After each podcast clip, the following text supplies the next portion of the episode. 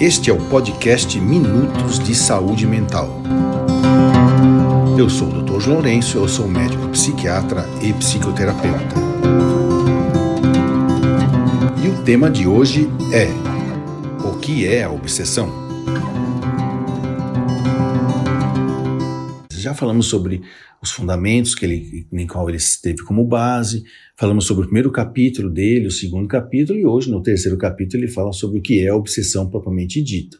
E o Dr. Bezerra se refere a uma concepção de um antigo é, teórico chamado Esquirol, quando o problema da integridade ou lesão cerebral dos portadores do transtorno mental, ou seja, se havia lesão cerebral ou não, bem como busca a explicação é, dos surtos e porque a remissão dos sintomas e analisa o fenômeno da anestesia, ou seja, que é causado lá pelo naquela época que se usava o clorofórmio, né, e como algumas pessoas ficavam fora do ar. Então ele estava mostrando como as pessoas podem estar comandando ou não o seu corpo através do seu espírito pelos fenômenos da própria anestesia. E o Dr. Bezerra fala então como ocorrem os processos de obsessão. E a gente entende então que o processo de obsessão é, tem toda uma ligação com a maneira de sentir, de pensar, de agir do encarnado e que o desencarnado vai apenas sintonizando com ele, né? Uh, aumentando a sua ligação perispiritual, pela qual ele vai ter o comando dos sentimentos, dos pensamentos, das ações.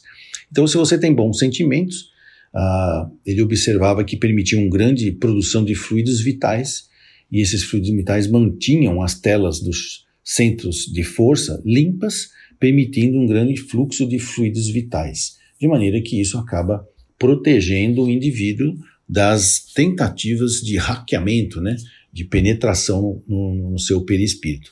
Se isso é feito através realmente de uma sintonia vibratória, se você tem bons sentimentos, se houver alguma intromissão de um espírito externo, vai ser de um espírito de, de bom sentimento também, já que vai estar trazendo a sintonia é, de acordo com a, o sentimento e pensamento de cada um. Se agora, se a pessoa alimenta maus sentimentos, isso dificulta a produção dos fluidos vitais, obstrui essas telas do centro é, do centro de força e dificulta o fluxo desses fluidos vitais, de maneira que fica então fácil da pessoa desencarnada, ou espírito desencarnado, também num nível de mau sentimento, sintonizar e acabar de alguma maneira se intrometendo.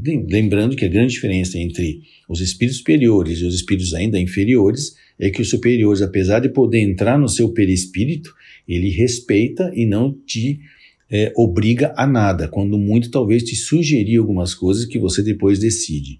E a diferença do, dos espíritos inferiores que estão tentando te hackear de propósito ou com um propósito maldoso, ele não só vai entrar, como ele vai é, te induzir a ter sentimentos, pensamentos, palavras e ações de acordo com os desejos dele, muitas vezes é, focando na ideia de te causar um mal.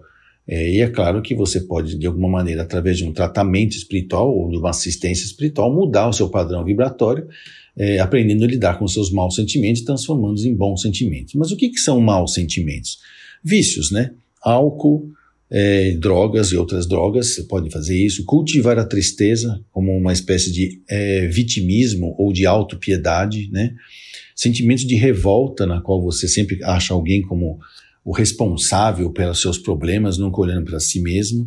É, brigas, né? Você chegar ao ponto de sair na briga, seja verbal ou física, né? Alimentar ideias de repúdio ou de, ou de briga mesmo, né? Guardar mágoas e ressentimentos do passado, né? Então, uh, toda, todo e qualquer tipo de emoção, como raiva, medo, culpa, ou, ou controle, revolta, tristeza que você não aprende a elaborar, ele vai sendo cultivado dentro de ti, aumentando assim, a, do ponto de vista espiritual, as brechas mentais pelas quais eventuais obsessores ou obsessores obstinados às vezes podem estar adentrando e hackeando o seu perispírito. Então, por isso que é importante a gente não deixar que isso aconteça.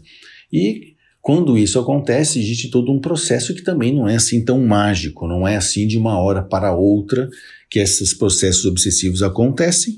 Às vezes, quando as, a pessoa tem um surto e lembra um surto psicótico, uma doença mental grave, a gente acha que foi aquele momento que começou tudo E na realidade não foi naquele momento que começou tudo, naquele momento foi só o, o, o aparecimento dos primeiros sinais e sintomas de algo que já vinha sendo é, trabalhado já há algum tempo.